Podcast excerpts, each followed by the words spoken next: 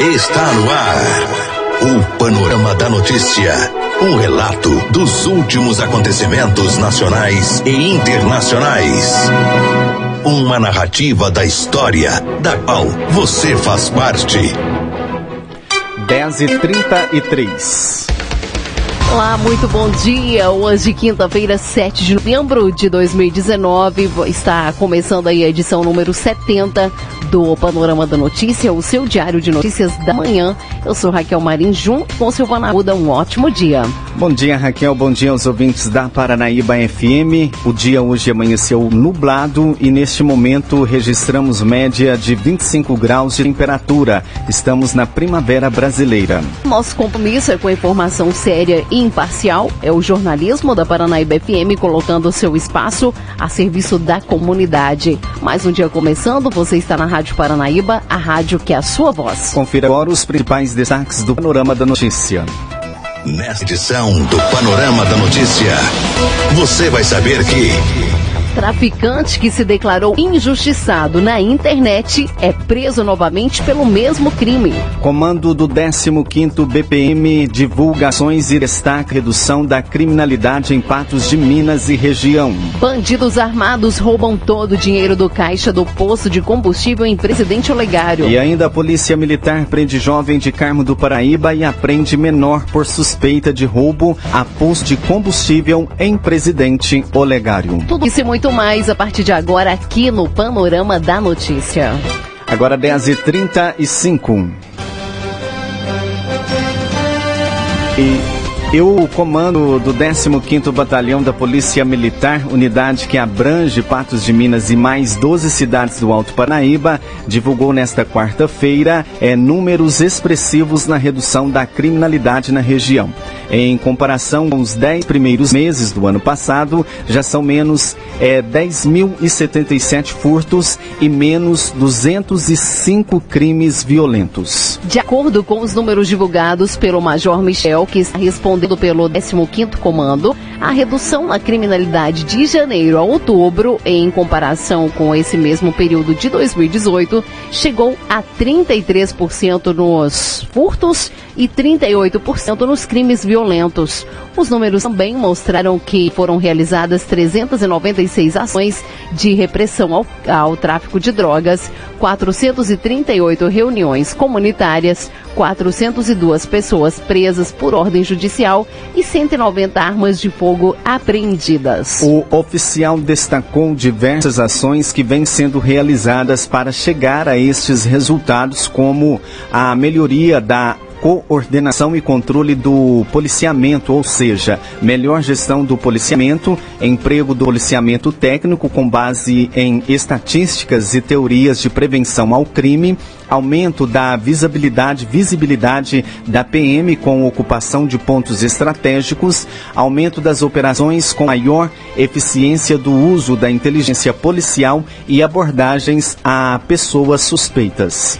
E as ações abrangem mesmo diversas áreas do trabalho policial. De acordo com o Major Michel, há também maior intensificação no monitoramento dos infratores contumazes e aumento no cumprimento de mandados de prisão, aumento de apreensão de armas de fogo e armas brancas com infratores, aumento de repressão ao tráfico de drogas, des desincentivando é, outros crimes relacionados, alto índice de prisão de autores de crimes violentos, sendo que a cada três crimes em dois, os autores são presos em flagrante, melhoria de policiamento do, policia, do policiamento comunitário, com criação de redes de proteção preventivas nos bairros e também motivação e valorização dos policiais militares. O oficial destacou ainda que com todas estas ações toda a sociedade ganha, já que há melhoria da segurança para o povo. São 310 mil habitantes da área do 15º BP BPM em 13 municípios, informou.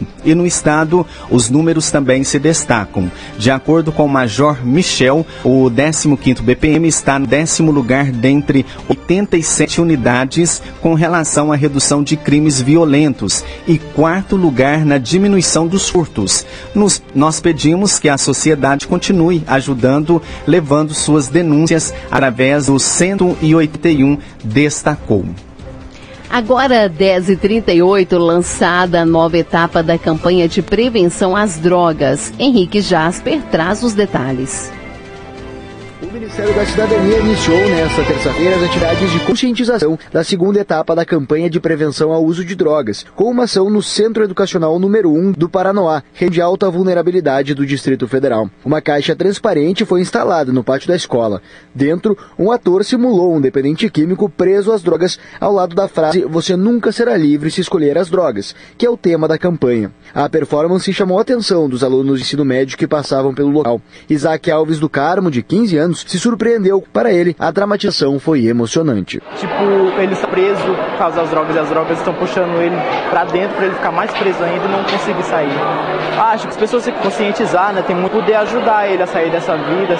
Durante palestra realizada para os alunos da escola brasiliense, o ministro da Cidadania, Osmar Terra, apresentou evidências científicas que suportam as políticas públicas da pasta. A questão das drogas ela é uma questão que envolve muita informação, porque tem muita fake news em cima disso, dizendo que droga não tem problema. Isso acaba é, iludindo os jovens, eles acabam entrando no mundo das drogas por falta de informação. Então nós estamos trabalhando isso, é a informação. A escola é uma das nove instituições de ensino militarizadas no Distrito Federal. O diretor de disciplina da escola, primeiro tenente Souza Matos, vê com bons olhos a campanha desenvolvida pelo governo federal. Nós temos uma população bastante carente, né? Tem casos de usuários, às vezes alguns que trazem de fora para dentro do colégio, são suscetíveis a influências tanto boas quanto ruins. É uma população que precisa bastante de orientação. A primeira fase da campanha, lançada em junho de 2019, atingiu apenas na internet 16 milhões e 700 mil pessoas. Além da campanha, o Ministério da Cidadania desempenha uma série de políticas públicas voltadas à prevenção às drogas e à reinserção social de dependentes químicos em tratamento. Para saber mais sobre as políticas de prevenção e combate às drogas do Ministério da Cidadania, acesse mds.gov.br. Reportagem Henrique Jasper.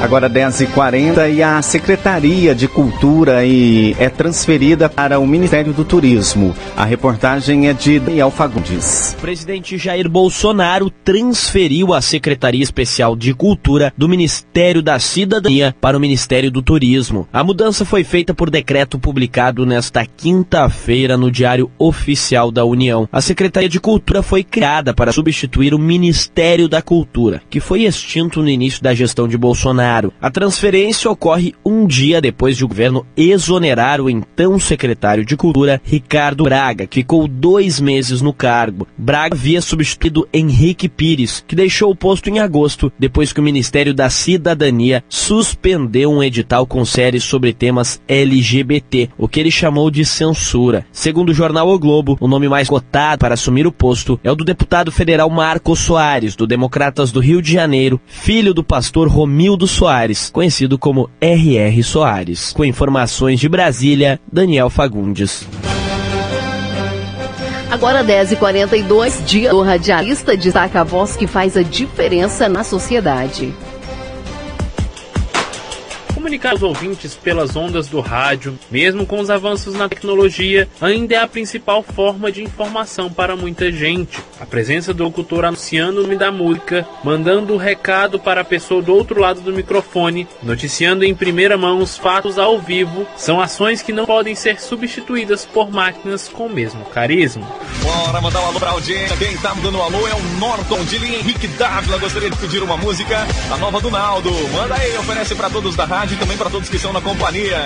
De acordo com o Ministério da Ciência, Tecnologia, Inovações e Comunicações, o Brasil tem hoje mais de 10 mil emissoras de rádio, sendo mais de 5 mil nas categorias AM e FM. Elas se dividem em comerciais e educativas, além de mais de 4.700 emissoras comunitárias. O coordenador de jornalismo e locutor da Rádio Difusora em Curitiba, Adilson Arantes, ressalta que o tempo real de levar a notícia ao ouvinte é o que torna a rádio o meio de comunicação mais eficaz.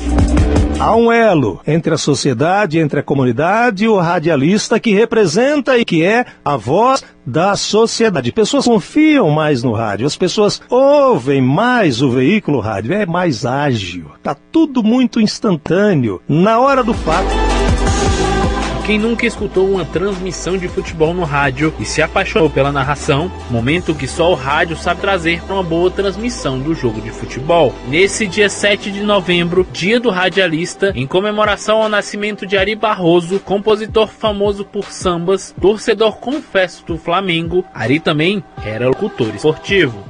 Atenção, senhores ouvintes. Parte o Flamengo para o ataque por intermédio do Jucano. Coro voltou. Vem para os pés de gringo novamente. Emenda gringo. Olha lá, não tem ninguém mais para chutar. Se ninguém chutar, eu vou lá e chuto. No momento em que novas tecnologias se tornam rapidamente obsoletas, o rádio cumpre o papel social entre a notícia e a comunidade, graças ao carisma de seus radialistas. De Brasília, Daniel Sabino. Polícia. A serviço da comunidade.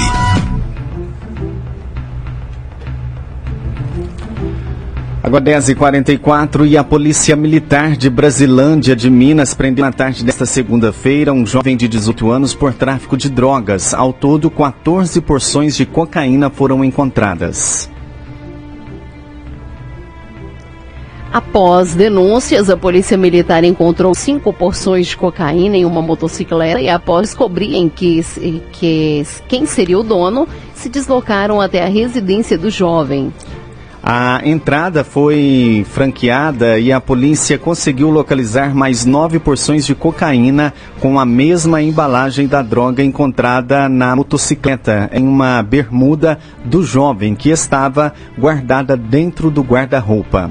Abílio, de 18 anos, foi preso em flagrante e encaminhado para a Delegacia de Polícia Civil. Segundo o comandante da Unidade Policial Brasilândia de Minas, Tenente Guilherme, o caso chama atenção porque o jovem foi preso no dia 23 de outubro pelo mesmo crime. Na oportunidade, ele chegou a publicar nas redes sociais e divulgar que teria sido injustiçado, afrontando a instituição da Polícia Militar com xingamentos. A conduta não será tolerada. Infrações correspondentes terão tratamento da lei penal significativo, disse aí o tenente Guilherme. Agora, 10h46, você está ouvindo o Panorama da Notícia.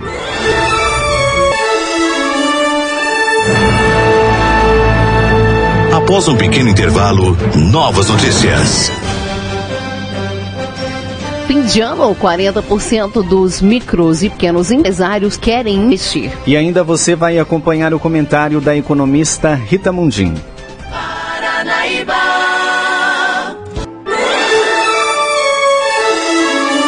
Retomamos para que você saiba o que está sendo notícia hoje. Agora 10h51. A polícia. A serviço da comunidade. Um posto de combustíveis na Avenida Antônio Araújo, em Presidente Olegário, foi assaltado na tarde dessa quarta-feira. Os bandidos levaram certa quantia em dinheiro que estava no caixa do escritório e o aparelho celular da frentista. O fato foi registrado por volta das 4h30 da tarde. A frentista contou à polícia que estava sozinha no posto quando dois indivíduos armados chegaram em uma motocicleta vermelha e anunciaram o um assalto. Ela foi levada sob ameaça para o escritório do posto. Os bandidos roubaram todo o dinheiro que estava no caixa e o aparelho celular da frentista. Os bandidos fugiram pela avenida sentido Bairro Planalto com a ajuda de pessoas que moram na, é, em frente ao posto. A polícia militar foi acionada e deu início aos rastreamentos na tentativa de localizar e prender os bandidos. Policiais civis também estiveram no local e deram início às investigações. No panorama da notícia, os números da economia. O dólar está sendo vendido hoje a 4,8. O euro vale 4,52 e as poupanças com aniversário hoje rendem 0,37%. Fim de ano, 40% dos micros e pequenos empresários querem investir.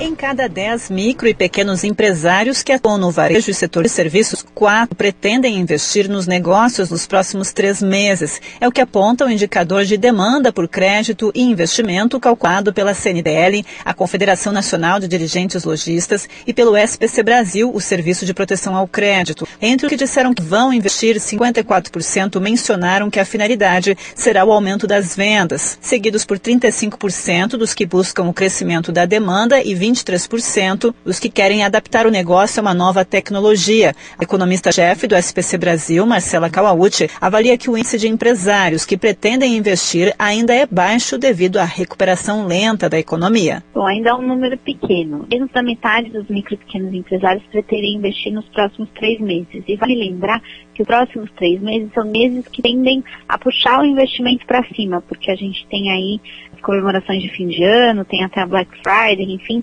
isso poderia incentivar os empresários a investir, mesmo assim a gente tem só o número de 4 em cada 10.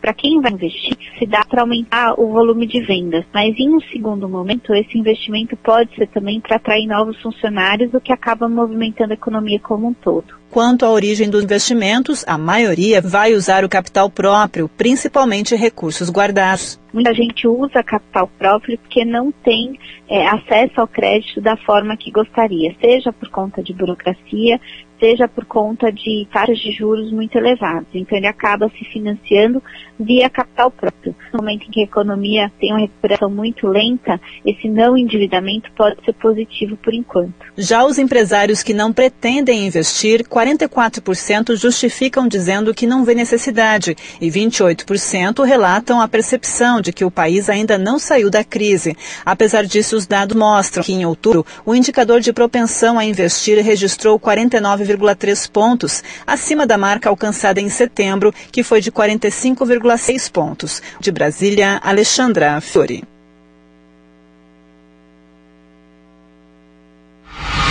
A palavra da especialista em economia, Rita Mundin. Desde segunda-feira, o mercado já previa um certo esvaziamento no leilão que aconteceu ontem. Isso em função da desistência da francesa Total e da britânica British Petroleum, a BP, de participarem do leilão. O que aconteceu ontem, na verdade, não foi o fracasso, mas também não foi o sucesso que o governo esperava. Foi uma questão de preço. Os estrangeiros não quiseram pagar o ressarcimento à Petrobras pelos investimentos já feitos nas áreas que estavam sendo colocadas à venda. Eles não achavam isso justo e também acharam que o governo errou na mão. Os dois campos que não foram arrematados serão recolocados em leilão em 2020, talvez em um novo formato, em um novo modelo mais atrativo ao investimento estrangeiro. Mas no frigir dos ovos, a Petrobras levou aquilo que ela estava disposta e que gostaria de levar, que são as duas áreas com maior sinergia com as áreas que ela já explora hoje. E segundo Castelo Branco, presidente da Petrobras, ela não terá problema de endividamento. Dos quase 70 bilhões arrecadados, Petrobras será ressarcida em cerca de 35 bilhões. O que houve no mercado financeiro foi uma valorização do dólar em relação ao real, já que o fluxo de capital estrangeiro não será aquele esperado.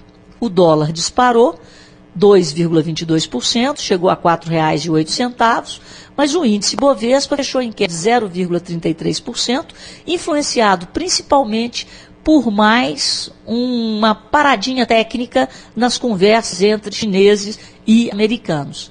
As ações da Petrobras, no primeiro momento, despencaram, mas depois recuperaram preço e acabaram fechando em alta de 0,2%, mostrando em preço que, para a Petrobras, o leilão foi um excelente negócio.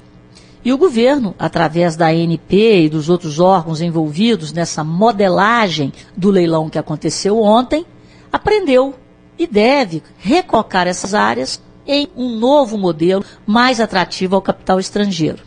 mas para um país quebrado em 2016, que era dono de uma estatal quebrada em 2016, podemos dizer que esse leilão foi Phoenix. Estamos renascendo das cinzas em grande estilo. A empresa quebrada em 2016 voltou a dar lucro, se tornou, como sempre foi, referência em prospecção de petróleo em águas profundas, abriu o mercado de óleo e gás do Brasil para o mundo, colocou 35 bilhões no bolso e outros 35 no bolso da União e está preparada para nos conduzir ao seleto grupo da OPEP, Organização dos Países Exportadores de Petróleo, nos tornando um dos cinco maiores produtores de petróleo do planeta. Isso não pode ser um fracasso. Rita Mundim. A polícia. A serviço da comunidade. 10h59, a Polícia Militar agiu rápido e prendeu um jovem de 18 anos e apreendeu um adolescente de 17 anos na noite dessa quarta-feira, dia 6.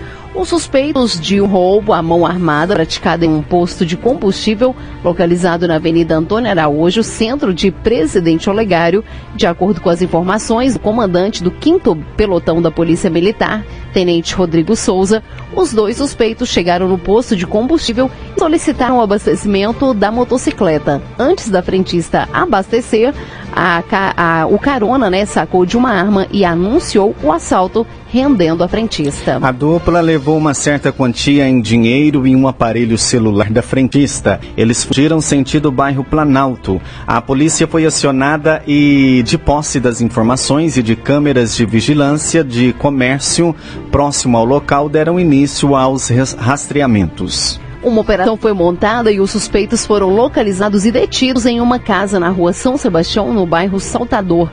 Os militares apreenderam Rafael Alves Soares, 18 anos, natural de Carmo do Paranaíba, e um adolescente de 17 anos, da cidade de Patos de Minas. A motocicleta utilizada na ação criminosa foi furtada na terça-feira, dia 5, na cidade de Patos de Minas. Com a dupla foi apreendida uma Ruxa 22, uma réplica de arma de fogo, dois capacetes, 500 reais em dinheiro e um aparelho celular. Os suspeitos foram conduzidos para a Delegacia de Polícia Civil e entregues ao delegado de plantão.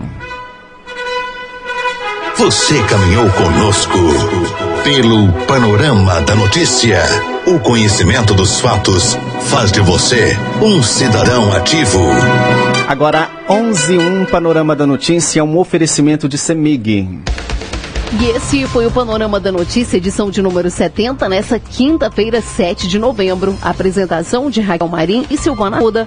Panorama da Notícia, uma produção do Departamento de Jornalismo da Paranaíba FM. Reveja e escute novamente esse programa no seu computador de fone. O Panorama da Notícia é multiplataforma. Além do site, você encontra esse programa disponível também no YouTube e no podcast do Spotify. Agradecemos o carinho de sua audiência e continue com a programação da Paranaíba FM.